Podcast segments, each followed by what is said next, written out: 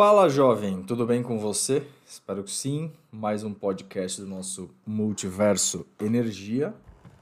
Eu sou Rafael Boraski e este é o tema de hoje, ODS, as maravilhosas ODS, cuja pergunta que eu me proponho a responder é: Vamos lá. Precisamos olhar mesmo para as orientações da ONU? Então, antes de começar a responder essa pergunta, vamos ter que voltar um pouquinho em alguns episódios atrás, quando eu falei sobre desenvolvimento sustentável.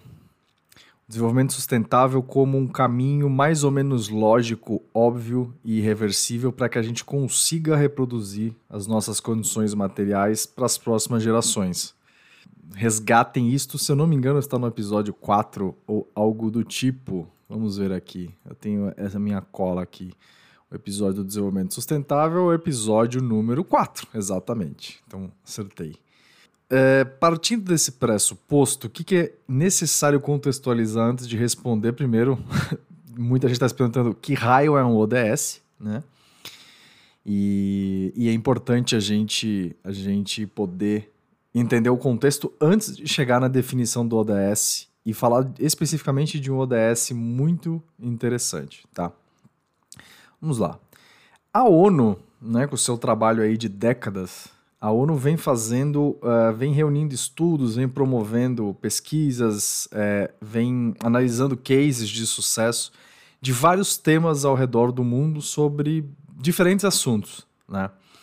E uh, chegou o momento que toda discussão para que o planeta pudesse ser cada vez mais sustentável ou pudesse cada vez mais comportar essa reprodução menos louca e acelerada que a gente vem falando, a ONU promoveu é, o desenvolvimento de uma agenda de discussão para que a gente possa chegar a este, pelo menos esse drive, né? Direcionar e orientar o que precisamos fazer, e aí o que precisamos fazer é todo mundo, é eu, você, é a sociedade civil, são os poderes públicos, são as agremiações, são os blocos continentais, todo mundo, né, seja de origem privada ou pública.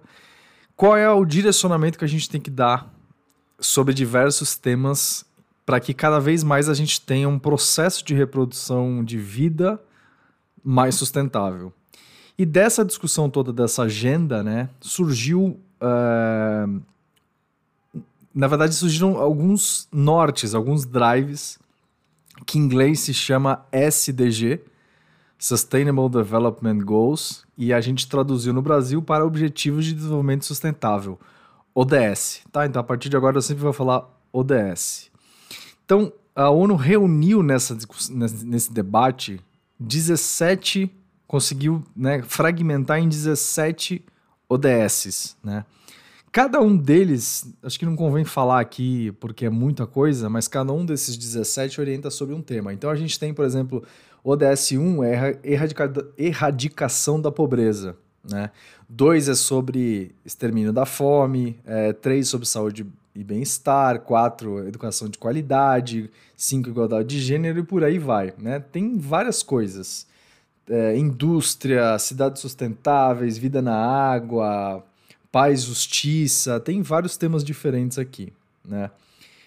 Especificamente para a energia, temos um ODS particular, que é o ODS número 7, energia limpa e acessível. Se a partir de agora você ficou curioso ou curiosa com esse tema, eu te recomendo entrar no site odsbrasil.gov.br, que tem exatamente tudo isso descrito num layout muito bacana, muito bonito. E tem é, a explicação de cada objetivo de desenvolvimento sustentável para a gente chegar em 2030, e aí a gente vai começar a falar também, essa discussão, essa pauta, é o que a gente chama de Agenda 2030, né? Que, quais são as metas e os objetivos para 2030 que a gente precisa evoluir, todo mundo, o planeta inteiro, para que a gente possa ter é, um mundo um pouco mais racionalizado, sustentável, inteligente e bom. Então, quando a gente entra no ODS 7, que é o ODS de energia limpa e acessível, se você entrar e clicar nesse ODS, basicamente ele tem algumas diretrizes bem interessantes. Né? Ele é subdividido em, vamos dizer aqui quantos objetivos. São três objetivos, basicamente, mas tem algumas subdivisões dentro desses três objetivos, tá? Na verdade, são metas, né, que, que, que eles definem, tá? Então, uh, a primeira meta, que chamaremos de 7.1, né, é a seguinte: até 2030, precisamos assegurar o acesso universal, confiável, moderno e a preços acessíveis a serviços de energia. Basicamente, o que, que diz isso? Diz que a gente precisa fazer com que energia elétrica chegue à população. Basicamente é isso, né? E aí, aqui no Brasil, basicamente, a gente tem. Eu falo muito basicamente, né? Então, basicamente, eu vou repetir várias vezes a palavra basicamente, só para vocês entenderem basicamente qual é o, o, a minha fala.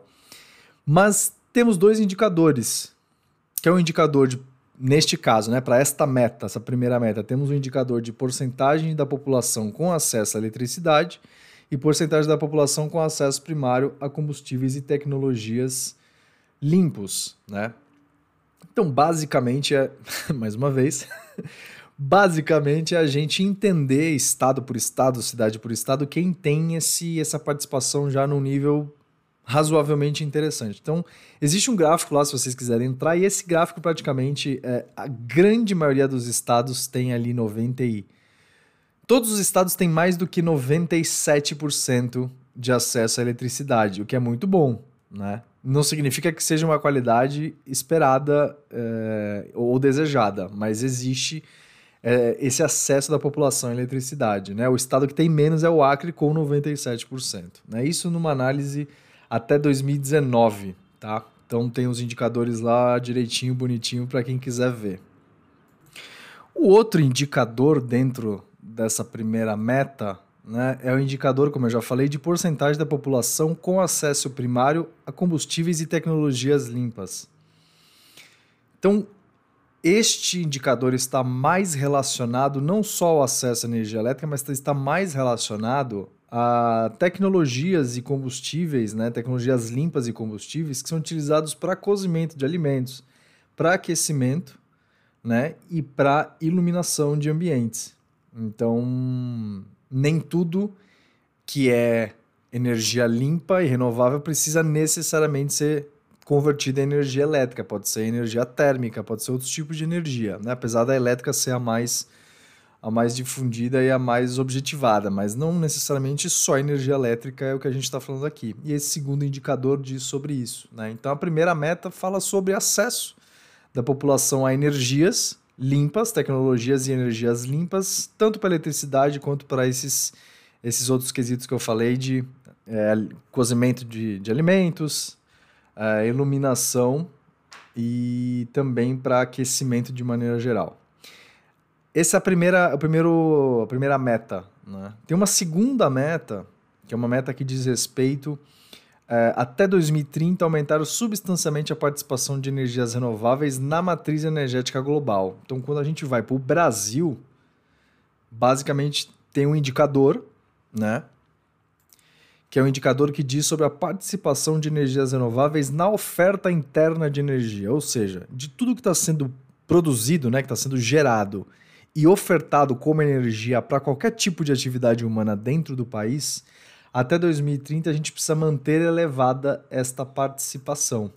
E eu acho que dentro do Brasil uh, a gente tem aí um, um índice bem interessante comparativamente ao resto do mundo. A gente tem ali entre 40% e 50%, vai variar um pouquinho, né? Se você pegar 2011 até 2020 ali por volta de 45% na média, mas entre 40% e 50% da oferta interna de energia, ou seja, dessa do que é gerado internamente no Brasil, é por fonte é, renovável. E aqui, renovável, por exemplo, você, a gente pensa, obviamente, em solar, eólico e tudo mais, mas, por exemplo, hidrelétrica também é renovável, né? porque você depende basicamente do fluxo e do ciclo da água para fazer a, a, produção de energia elétrica através do movimento e da força das águas nas hidrelétricas, seja independente do porte que ela tiver.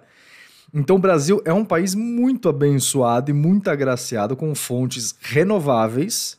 E aí eu coloco então todas essas fontes, né, incluindo as hidrelétricas, que é a maior participação do país. No, dentro, também dentro da, da, da, fonte de energia elétrica, né, geração elétrica, mas como energia total, as hidrelétricas são muito importantes também. Então, considerando esse, esse time todo de energias aí, de tipos de energia, e eu vou dizer que tranquilamente o Brasil, se não é o, mai, o país com maior fonte, maior participação de fontes renováveis no mundo, ele é um dos, com certeza é um dos top 3 top 5, top 3. Isso, isso considerando grandes economias, né? Considerando, sei lá, países da OCDE, por exemplo, que é Estados Unidos, Europa, Chile, Japão, Austrália e China, alguma coisa do tipo, né? Então são só países mais desenvolvidos. Então, se pegar esse grupo, sem dúvida nenhuma, se o Brasil não é o primeiro, é tá entre os três. Né? Então a gente tem muita opção é, de energia renovável e com isso a nossa oferta interna de energia renovável ela é muito alta comparativamente ao resto do mundo. Podia ser mais do que 50? Poderia. Talvez até seja pelo crescimento agora do solar e do eólico. Mas já é muito bom, né? E aí a gente vai para a terceira meta, que é a meta até 2030 dobrar a taxa global de melhoria da eficiência energética. O que isso significa na prática? Pensa o seguinte, a gente está falando de oferta interna de energia, né? E a gente, vocês conhecem o conceito de PIB, do Produto Interno Bruto. O que é o Produto Interno Bruto? É quanto ele, ele mensura na prática como que está o desenvolvimento da economia, né? Os valores em reais da, do, do, do, da força da economia, da, da força de consumo da economia, né? É o produto, mas indica também lá na frente poder econômico, né? Poder de consumo, poder de, de aquisição dos diferentes agentes, sejam pessoas ou sejam empresas, ou seja o governo. Então, PIB. PIB vocês conhecem o conceito. O que, que diz a intensidade energética? Quanto de energia ofertada internamente a gente precisa para produzir, de repente, um real ou mil reais de dólares de PIB? Né? Vamos, vamos supor que vamos considerar uma unidade de PIB. Eu acho que se eu não, se eu não estou enganado, é, mil dólares de PIB, alguma coisa do tipo, mas a gente pode confirmar isso depois, tá? É, mas de certa maneira, o que significa esse indicador? É um indicador que é o seguinte: ele tenta identificar de tudo que é ofertado quanto de energia precisa para produzir uma certa quantidade de dinheiro, que é uma participação do PIB na economia. Então, quanto mais energia você precisa, né, interna para produzir uma, uma unidade do PIB, teoricamente isso é ineficiente. Se você precisa de menos energia para produzir a mesma quantidade de, de, de volume de dinheiro, vamos dizer assim, em tese você consegue ter um consumo mais eficiente, porque você tem provavelmente menos perdas, né? Você pode utilizar a outra o que total da energia para produzir mais PIB, vamos dizer assim, né? Então, quanto menos energia, menos da, da oferta de energia você utiliza para produzir a mesma unidade de dinheiro, que é, é que representa a economia, representa o PIB, quanto menor essa relação, melhor para uh, o país, né? Porque significa que você faz menos esforço energético para ter o mesmo, o mesmo nível de atividade econômica. Basicamente isso e o indicador Uh, o terceiro, o 7.31, né, que é o da, da terceira meta, ele responde essa pergunta especificamente. Temos então dois desdobramentos dessa terceira meta, que é, primeiro, até 2030, reforçar a cooperação internacional para facilitar o acesso à pesquisa e tecnologia sobre energia limpa, né? Aí você coloca renováveis, eficiência energética, todos esses temas, né? Para que promovem o investimento em infraestrutura de energia e de tecnologias limpas, né? E aí tem uma medição que esse é um índice que não está disponível lá no site, ou pelo menos não está no momento que eu estou vendo, que é o de fluxos financeiros internacionais para países em desenvolvimento, para apoiar essa pesquisa, esse tipo de pesquisa. Então, a meta é a primeira e os fluxos financeiros é o indicador que a gente vai ter.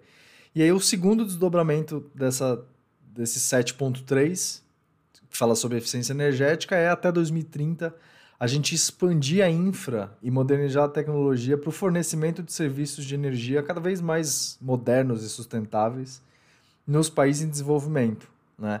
E aí a gente vai ter uma, um indicador que é a capacidade instalada de geração de energia renovável nos países em desenvolvimento, né? Watts per capita.